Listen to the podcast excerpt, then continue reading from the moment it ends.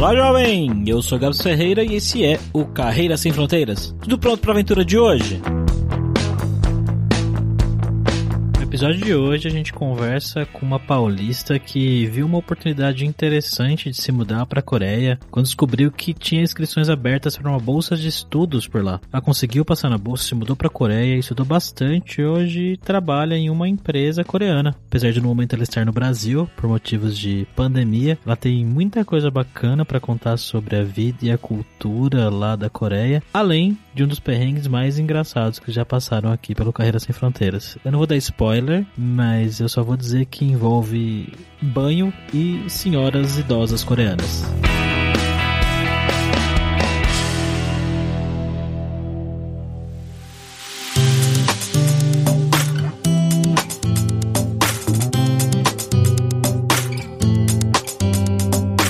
Para esse papo de hoje, como sempre, né? A gente tá aqui com ele, o nosso viajante poliglota, Fabrício Carraro. Como é que você tá, Fabrício? Muito bem, Gabs. Hoje a gente vai voltar pra Coreia ou não, mas o papo vai ser sobre a Coreia do Sul. A gente vai bater um papo com a Sheida. Como é que você tá, Sheida? Oi, tô bem, obrigada. Vamos lá bater esse papo então. Bom,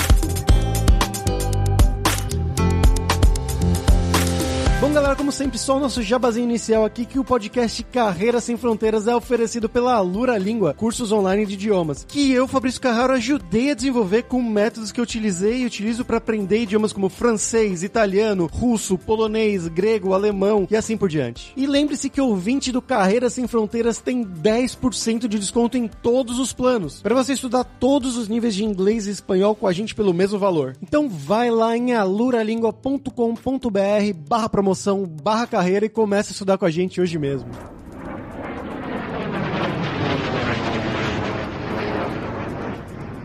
Bom, então, Sheida, pra gente começar aqui, como sempre, eu pergunto pros nossos convidados, né? Eu peço para você se apresentar. Então, conta um pouquinho de onde que você é no Brasil, o que, que você fez na sua vida, o que, que você estudou, como é que você foi parar na Coreia do Sul. Conta um pouquinho do passo a passo da sua história. Eu sou de São Paulo, né? Quando eu tava terminando meu ensino médio, eu não me via estudando aqui no Brasil. Então, eu tava fazendo as provas da FUVEST, do Enem, mas ainda pensando, tipo, o que que eu tô fazendo isso? Eu não vou estudar aqui. Eu já tinha esse pensamento, essa mentalidade. Aí, depois de um tempo, ter quase me formando, tive uma conversa com a minha mãe e a gente pensou, não, vamos procurar como estudar no exterior. Só que a gente sabe, né, que a moeda do Brasil em relação ao exterior é muito discrepante. Então, como ia ficar a minha situação financeira no exterior? Então, pesquisando aqui, pesquisando lá, a gente encontrou uma bolsa de estudos que levava para Coreia do Sul. Aí eu falei, ah, né, vou tentar. Tentei, passei, fui. Foi bem assim.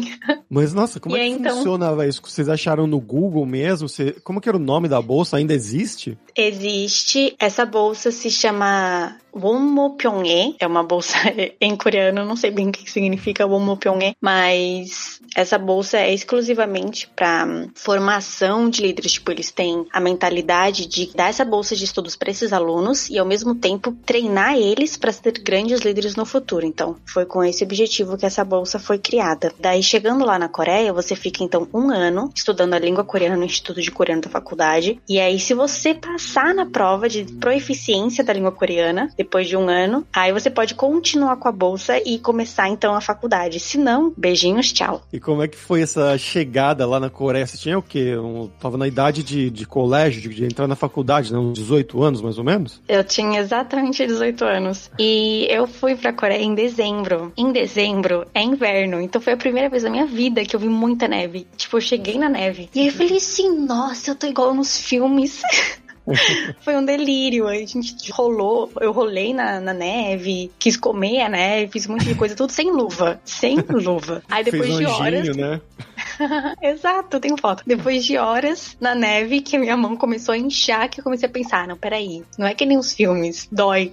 e aí, então, assim, tem várias coisas na minha vida lá na Coreia que eu fui descobrindo fazendo também. Por exemplo, brincar na neve. Tem que se cuidar, tem muita coisa que a gente acha que é muito tranquilo, mas se você não prestar o devido cuidado, né, pode dar ruim. E durante esse primeiro ano, assim, você tava. Como é que funcionava essa bolsa, né? Você morava num alojamento que eles proviam para você e as aulas de coreano, né? Era só para estrangeiros, né? Imagino, claro. A gente tinha lá a própria faculdade, ela tinha seus dormitórios, então a gente, por ser estrangeiro, tinha um número limitado de pessoas que podiam ficar no dormitório, mas por sermos estrangeiros, a gente tinha então essa prioridade de ficar lá no dormitório. Então era 24 horas, eu estava submersa nessa cultura do estudo da língua coreana. Então era o dormitório, era tudo em coreano, todas as coisas, as, tinha aquelas senhoras que ficavam cuidando do dormitório, fazendo a ronda, tudo coreaninhas. Acordava, já ia direto pro instituto, ficava lá o dia inteiro, até as 5 da tarde, desde as 8 da manhã até as 5 da tarde, só estudando. Do curso de coreano, né, do prédio da língua de coreano, a gente ia direto pra biblioteca e ficava lá até a janta, estudando na biblioteca depois voltava pro dormitório. Era, tipo, bem, bem puxado, mas era com o intuito mesmo da pessoa aprender o coreano. Sim ou sim. E em um ano você acha que foi suficiente? Sinceramente, não.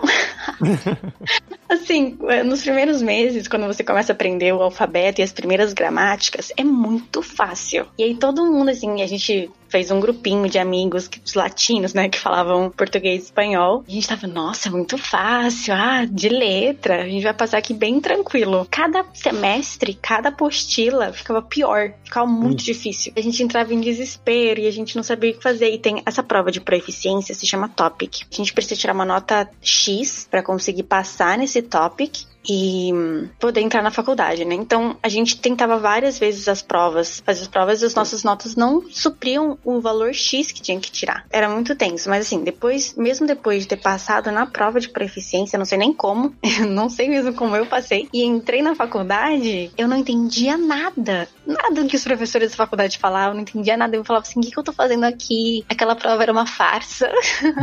eu não entendi, não aprendi nada. Ai, ai, foi, foi esse sentimento que eu tive nos, nos primeiros anos, de, no primeiro semestre de faculdade. Como que era a faculdade, Sheida? Era que curso? Eu fiz Relações Internacionais com segundo curso. Eu fiz dois cursos, né? Me formei em dois cursos e uma especialização lá, tudo de cara. Já, já, tô, já que eu tô me ferrando aqui, vou me ferrar direito.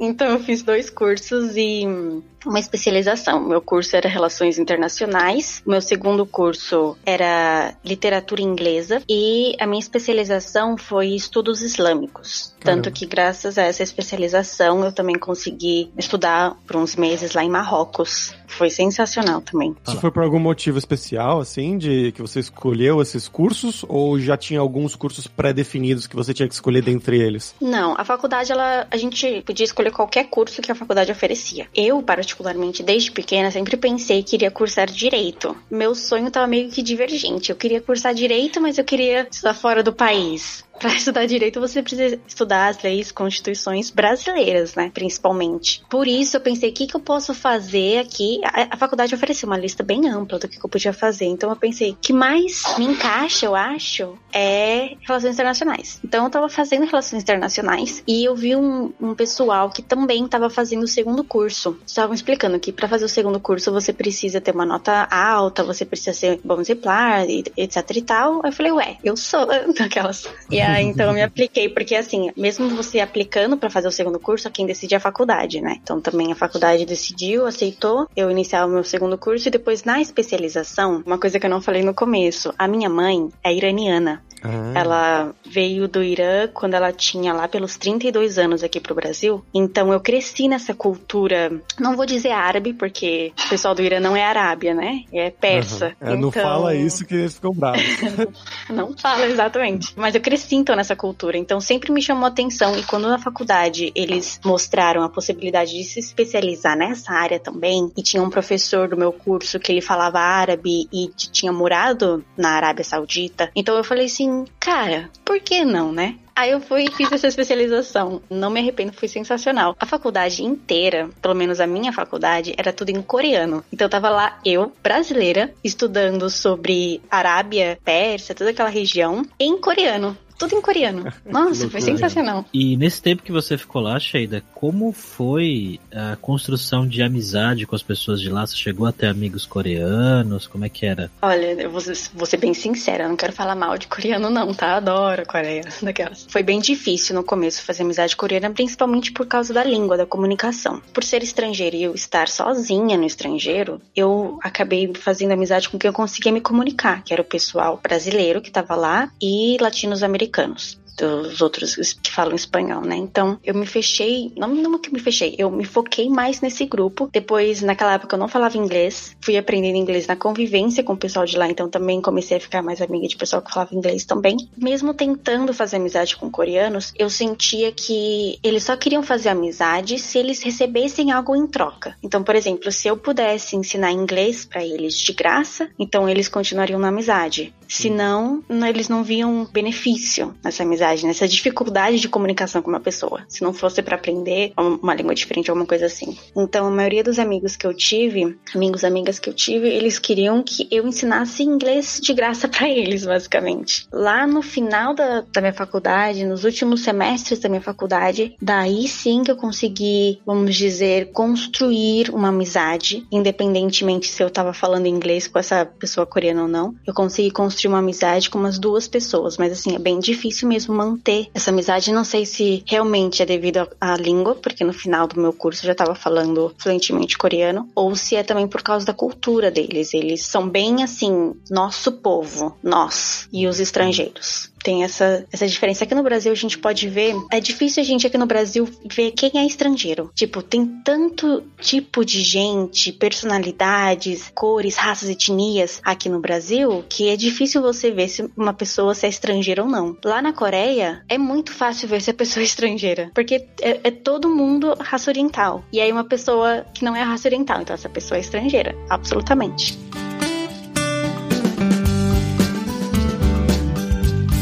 E aí, bom, você terminou a faculdade, né? Terminou os seus cursos. Como é que foi? O que você foi fazer lá depois disso? Ou durante, não sei. então, no meu último semestre, eu já comecei a procurar um trabalho, porque eu ainda não me sentia, vamos dizer assim, boa o suficiente na língua coreana. Então, eu não queria simplesmente terminar a faculdade, voltar para o Brasil e eu queria continuar na Coreia e continuar usando o coreano e me aperfeiçoando na língua. Então, comecei no último semestre procurar trabalho e perto da minha minha, da minha faculdade, vamos dizer assim, 30 minutos de carro, tinha uma, uma empresa que ela desenvolve tecnologia LED e também faz projetos fotovoltaicos e tal, e eles tinham um grande interesse em fazer projetos no Brasil. E os brasileiros daí foi perfeito. Entrei na empresa no meu último semestre da faculdade, eu tava trabalhando só como trainee, só como part-time job, né, que é trabalho de meio período só para durante a faculdade, e aí depois eu fui efetivada de verdade nessa empresa. É um ambiente ambiente totalmente diferente. Eu não sei, na verdade, como que é realmente o ambiente de trabalho no Brasil, mas o que eu consigo ver, assim, dos meus colegas, das minhas amigas, é que é até que é divertido, tem uma vibe que você consegue conversar, você consegue fazer amizades dentro do trabalho. Na Coreia, é muito estrito, é muito. Você tá lá para trabalhar, então você só vai trabalhar. Você não vai ficar puxando papo, você não vai ficar fazendo amizades. Você vai lá, você trabalha e você volta. Eu tô trabalhando nessa empresa coreana e essa empresa então decidiu abrir uma filial aqui no Brasil, tá início a projetos. Então me mandaram para cá, pro Brasil, para ajudar a alavancar esses projetos. Só que daí aconteceu a pandemia, aí os voos ficaram interditados, aí ficou muito perigoso ficar viajando por aí, então eu tô até agora aqui, no Brasil. Mas assim que as coisas se acalmarem, não tiver mais esse risco, né, de vida, vamos dizer assim, daí então eu volto lá pra matriz na Coreia. Eu atualmente agora estou em São Paulo. E qual que é o trabalho que você faz, Sheida? Conta um pouco mais pra gente. Meu trabalho, basicamente, é, eu faço toda a interlocução da parte do Brasil e da parte da Coreia para realização desses projetos aqui no Brasil. Toda a parte também documental, é, papeladas referentes a projetos. Eu sou uma das responsáveis para organizar e fazer com que o projeto ande. Então, basicamente, na empresa agora, o que eu mais, meu, meu papel seria gerente de negócios internacionais. É, basicamente, o que eu estou fazendo mais é a interlocução entre esses dois países e fazer com que esse projeto ande na, de acordo com as diretrizes da Coreia. Американская фирма Transceptor Technology приступила к производству компьютеров «Персональный спутник». Vamos agora para o nosso momento viajante poliglota com Fabrício Carraro. E aí, Fabrício, o que você tem para a gente hoje? Então, Gabs, hoje a gente vai falar um pouquinho sobre a Coreia, né? E não tem como não citar esse fenômeno que assolou e vem assolando, que é o BTS. Eu não sei se você conhece, eu não sei se a sua filha conhece, mas hum. eles são meio que os Beatles ou os Backstreet Boys da nossa geração, né? Dessa geração mais jovem. E eu fiquei sabendo, e bom, o mundo me disse, me informou, que cresceu absurdamente o interesse, inclusive em aprender a língua coreana, que é essa língua aí que a Tida passou tanto tempo estudando, exatamente por causa do BTS, que para quem não sabe, é uma banda de pop coreano, o famoso K-pop atualmente, né, para nossa galera da nossa idade que não tem muito contato com isso, é realmente uma febre entre a galera, principalmente, né, entre a galera um pouco mais jovem ali do seu da adolescência ali, jovens adultos, que eles começaram a ficar famosos, né, foram criados lá em 2013 e depois hoje em dia eles são considerados assim uma das maiores popularidades não só na Coreia do Sul, mas no mundo inteiro. E aí eles são um dos grandes responsáveis por exportar essa parte da cultura da Coreia, da Coreia do Sul, para fora do mundo, né? Começou lá atrás com o Gangnam Style e tudo mais, e agora é o BTS, além de outros muitos grupos e bandas e artistas que ficaram também famosos nessa leva de K-pop ao redor do mundo, mas eu acredito que eles sejam os mais populares, os mais famosos de todos. Você já conhecia, Gabs? Shades, vocês conhecem também? BTS sim, mas vai, o meu limite de conhecimento de, de cultura pop coreana de música para no BTS. Você pegou essa fase do crescimento deles lá na Coreia, né, Sheila? Sim, justamente quando eu fui pra Coreia, tava famosinho o Gangnam Style, como você disse. Aí depois as outras bandas, sempre, sempre existiu várias bandas de K-pop, na verdade, só que não eram muito famosas. E aí então os jovens, aqui na Coreia eles chamam Hallyu, que é a onda de coreano. Então veio essa onda e foi espalhando pelo mundo todo. Esse fenômeno que eles chamam, a gente conversou bastante enquanto eu tava lá na faculdade lá na Coreia se chama Hallyu.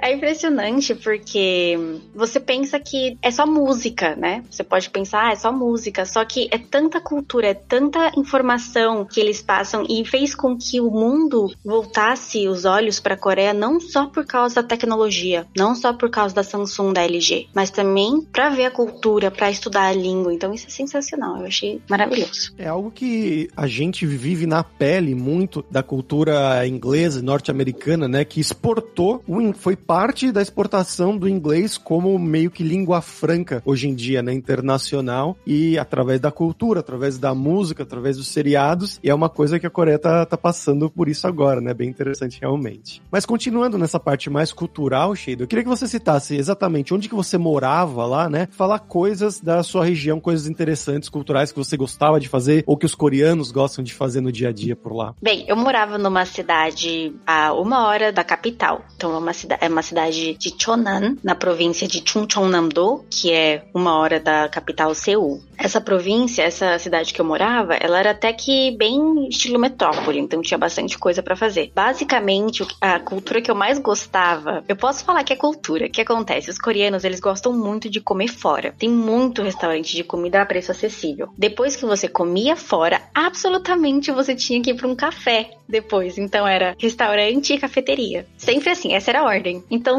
era, não importa com quem você estivesse, não importa a idade do pessoal que você estava junto, se era pessoal do trabalho, se era pessoal mais velho, se eram jovens, a gente comia e depois a gente sabia, a gente vai pro café, tomar um cafezinho, comer alguma coisa doce. E eu não sei se isso é, é cultura, mas cultura basicamente é, né? Porque é um hábito tão comum que é cultural deles fazerem isso. Até mesmo os coreanos que eu conheço que vieram aqui pro Brasil, depois de comer, eles falam, ah, vamos pra uma cafeteria? Aqui no Brasil. Eu falo, meu Deus, aqui não tem tanta cafeteria, o que, que eu faço? Mas é, é bem interessante. Outra coisa também que na Coreia tem muito é karaokê. Ah, sim, na, Meu na Ásia, né, em geral. Sim, tem em todo lugar você vai ver. Tem karaokê para grupos grandes, karaokê para pessoa que vai sozinha, sozinha ela cantar. Tem esse tipo de salinha também. Sempre de noite, deu lá pelas 8, 9 horas, depois da janta, depois de comer fora, depois de ir pra cafeteria, aí já vai pro karaokê. Então tem esse ciclo aqui, ó, que é muito comum, que é cultural. Todo mundo gosta de cantar lá. É impressionante, todo mundo canta, todo mundo gosta e eles mandam muito bem. Dizem, né, que a corda vocal é um músculo e eles treinam aquilo lá muito bem, porque não vi nenhum coreano que canta mal até agora.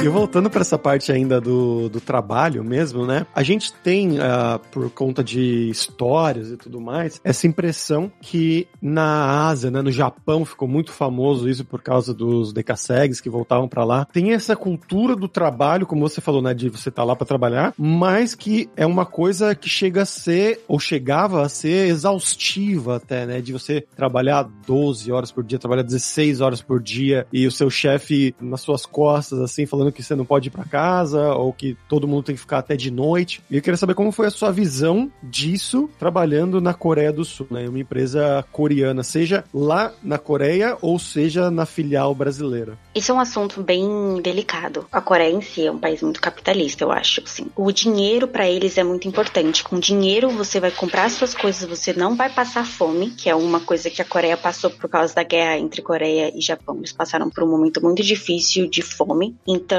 trabalhar para eles vai gerar dinheiro e vai fazer com que eles não passem fome e não passem dificuldades. Então, quanto mais você trabalha, mais você vai receber pelo trabalho feito. Não só isso, você tem que mostrar para o seu chefe que você tá trabalhando fortemente, né? Que eles falam, traduzindo literalmente como que eles falam. Você tá se esforçando muito no trabalho. Então, para mostrar que você é uma pessoa que se esforça muito no trabalho, é natural você ficar até mais tarde trabalhando na empresa, só para mostrar para eles, eu tô trabalhando até mais tarde, eu me esforço, eu tô me sacrificando aqui pela empresa. Também tem uma coisa um pouquinho mais dura que isso, vamos dizer assim, que é a questão de hierarquia. A hierarquia na Coreia é muito pesada, é muito, é estritamente respeitada, vamos dizer assim. Então, na empresa tem é, o chefe do time, não sei como fala isso em português, tem o chefe, não o presidente, não o, o chefe da empresa, mas do time. Enquanto esse chefe do time, o seu superior, não sair, não for embora para casa, você também não pode ir, porque é uhum. desrespeitoso o seu superior ainda ficar lá trabalhando e você ir para casa descansar. Uhum. Então, tem essas coisas e também tem uns prazos malucos que eles colocam para você entregar algum documento, algum projeto, alguma coisa que você tem que fazer, não tem jeito. Então, é muito comum, na verdade, todo mundo é incomum uma pessoa não trabalhar depois do horário na Coreia. E isso não ganha hora extra. Isso é só para você mostrar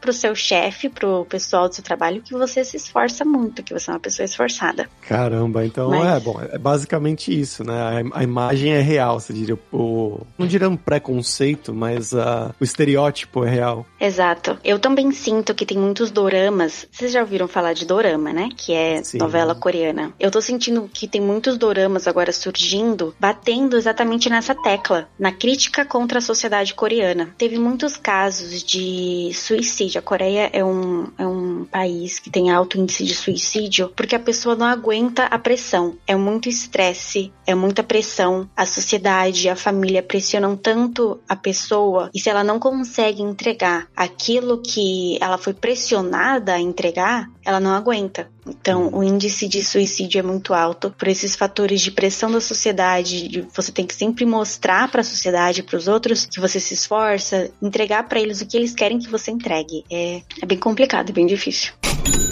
E Sheida, agora vamos falar sobre dinheiro. Eu queria que você contasse pra gente como que é o custo de vida, né? Comparando aí o que você ganha na Coreia, com o que você gasta na Coreia, né? O que é caro, o que é barato, aluguel, comida, etc. E se puder fazer um paralelo com o Brasil, é claro, seria ótimo. O salário mínimo da Coreia é bem maior que o salário mínimo do Brasil. Acho que eu não vou tratar da forma de fazer o câmbio do dinheiro, sem ver valores, assim, do, o número bruto. Número bruto, salário salário da Coreia, salário mínimo, é três, quatro vezes maior que aqui do Brasil. Mas em relação a comida, valor de comida, valor de, de itens, né, móveis, essas coisas, é bem parecido com o do Brasil. Uma coisa que é boa lá na Coreia é que, na verdade, os preços, eles oferecem muitas coisas, desde qualidade bem baixa até qualidade bem alta de, de itens, de coisas. Então, você consegue ter tudo que você precisa Lógico que não, não da melhor qualidade, mas você consegue ter tudo que você precisa com preço bem baixo, um preço bem acessível. Tem uma lojinha lá que eu adoro, chamada Daiso.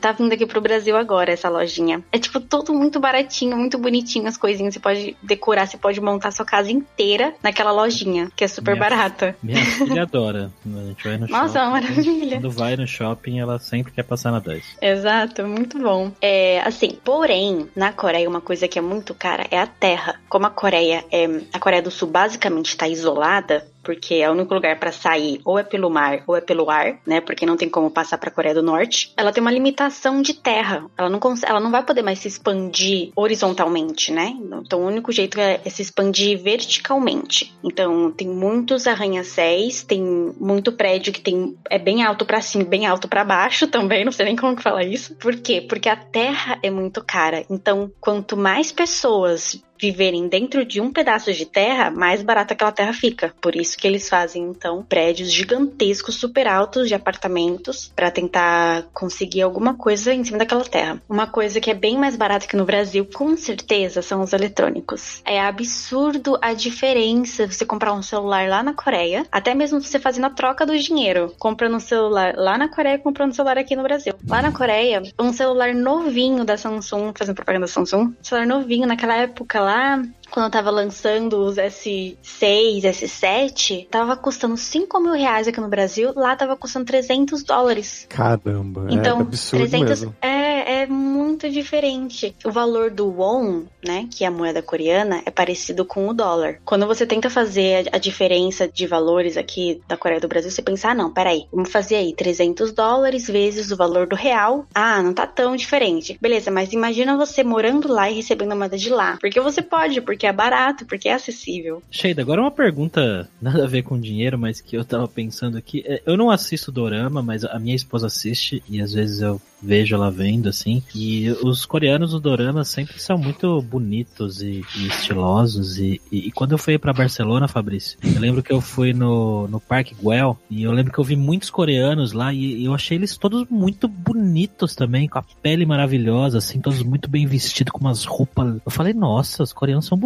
né? É, é, e, e- e eles são assim mesmo, Sheida? Ou é só uma, uma impressão que eu tive? Os coreanos, eles prestam atenção, sim, na roupa. Então, eles se vestem bem, eles se preocupam com que roupa eles estão vestindo. E hum, o rosto é muito importante. Mais do que corpo, o rosto é muito importante. Então, a sua beleza tem que estar no rosto. Logo, tem 300 milhões de tipos de maquiagens e produtos de beleza específicos para o rosto. Então, os coreanos sim prestam atenção e cuidam dessa parte. Só que eu não sei que grupo de coreanos que você viu em Barcelona, mas eu não acho tão fácil achar coreano bonito lá na Coreia, não. Nos doramas a gente vê muito ator, atriz, eles eles têm que passar um. Eu não sei, né? Ele tem que passar uma imagem, tem que vender a sua imagem, né, no, no dorama. Então eles precisam prestar atenção nisso. O restante da população, eu acho que não, não, não tá. Não, não tá nesse padrão de dorama, não. É bem diferente. Você não vai encontrar um monte de gente bonita na Coreia. Porém, eles se vestem bem. Independentemente, eles se vestem bem.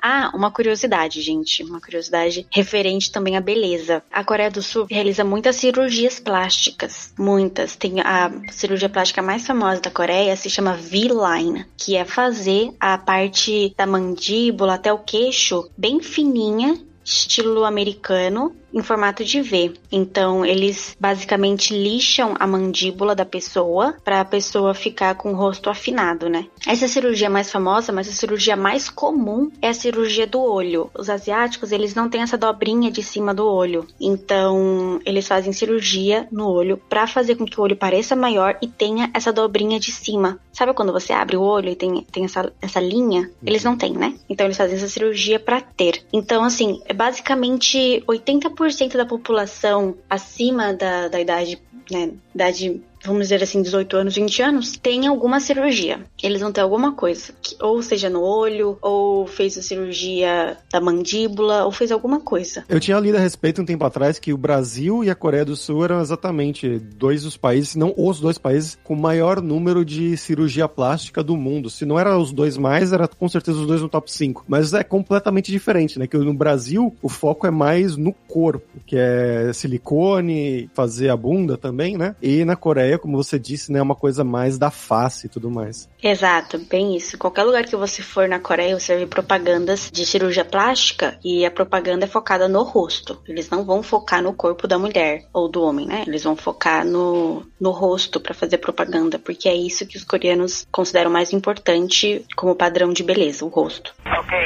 we've had a problem here. Uh, Houston, we've had a problem. Oh, no! Bom, Shade, pra gente fechar aqui agora é a hora do perrengue, que eu, a gente pede pros nossos convidados contarem histórias engraçadas, gafes, mix, coisas que tenham acontecido divertidas com você nesse tempo todo lá na Coreia. Meu Deus céu, tem muito, mas eu vou falar só um, que é meio vergonhoso. Na Ásia, né, tem esse sauna. Vocês já ouviram falar de sauna? Nessas saunas, você entra numa sala, tira toda a sua roupa e depois você entra lá na sauna. Uhum. Sim, como você vê ao mundo. E por ser estrangeira, eu entrava em todas as coreaninhas. Onde lá tem mais coreaninha velhinha, né? Tem mais velhinha lá nas saunas que normalmente ficam. Eu já entrava assim, todas as velhinhas. Tchá, me olhavam. Aí eu fiquei, meu Deus, tudo bem. E aí eu entrei lá, tirei a roupa, entrei na sauna, tava lá no meu cantinho, assim. A sauna tem vários tipos de chuveiros, tem salas de sauna e tem piscinas, né? De água, assim, quente, muito quente, muito fria. E aí então sentei lá no cantinho, né, com vergonha no meu cantinho, assim, encolhida, tomando banho com aquele chuveirinho, assim, tipo de mangueirinha. E aí sentou uma velha do meu lado, uma senhora velha, do meu lado, e ficava me olhando. E eu ficava assim, moça, por que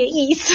que horror. Aí eu, sabe, muito desconfortável, tava lá ainda tomando banho. Aí ela começou, naquela época eu não falava coreano direito. Aí ela começou a falar um monte de coisa que eu não tava entendendo, mas eu sabia que ela tava falando alguma coisa de você tá fazendo errado. Você tá se lavando errado. Aí ela pegou uma bucha, um negócio que tava lá, pegou meu braço e começou começou a me esfregar pegou o meu braço lá e começou a me esfregar. E falava em coreano. E eu não entendia nada. E eu, e eu tipo, meu Deus, o que, que eu faço? E todas as outras coreanas, as outras velhas que estavam lá, chegaram perto e começaram a conversar. Todas elas assim, ó, uma roda, elas conversando e a outra lá lavando meu braço. E falando as coisas. E eu, na Coreia, quando você não entende nada, só fala né, né. Então eu só falando né e ela lá me lavando, me lavou inteira. E foi isso. Foi. Ah, tá Muito ótimo. Ganhou um banho grátis. Ai, meu Deus. Eu tive que pagar pra ser lavado na Turquia, aquele banho turco famoso, você ganhou de graça, tá ótimo.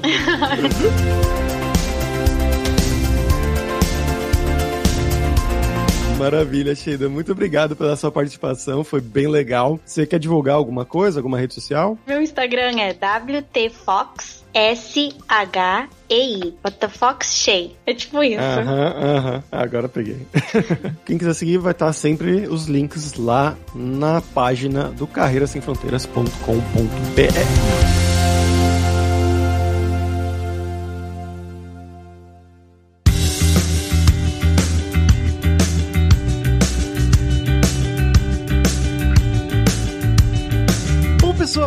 hoje é isso. Kamsa, que é obrigado em coreano pela sua audiência. E se você gosta do Carreira Sem Fronteiras, recomende para cinco amigos, para nossa comunidade crescer sempre cada vez mais. E entre no nosso grupo do Facebook, o Carreira Sem Fronteiras, para você ter mais dicas sobre empregos, mercado de trabalho no exterior, tecnologia e também sobre a língua inglesa, quem sabe até o coreano. E não deixe de conhecer a Lura Língua para você reforçar o seu inglês e o seu espanhol e dar aquela força, tanto no seu currículo quanto na sua vida profissional. E claro, isso vai ajudar muito se você quiser, estiver pensando em ter uma carreira no exterior, como a Sheida destacou nesse episódio. E só lembrando que o ouvinte do Carreira Sem Fronteiras tem 10% de desconto em todos os planos. Então vai lá em aluralingua.com.br barra promoção barra carreira e começa a estudar com a gente hoje mesmo. Além também, é claro, da alura.com.br que tem mais de 1.200 cursos de tecnologia, tanto nas áreas de programação, marketing, design, business, soft skills, curso de como você criar o seu currículo em inglês ou em espanhol para mandar pro exterior. Então com certeza vai ter o curso para você. Então pessoal, até a próxima quarta-feira com uma nova aventura em um novo país. Tchau, tchau.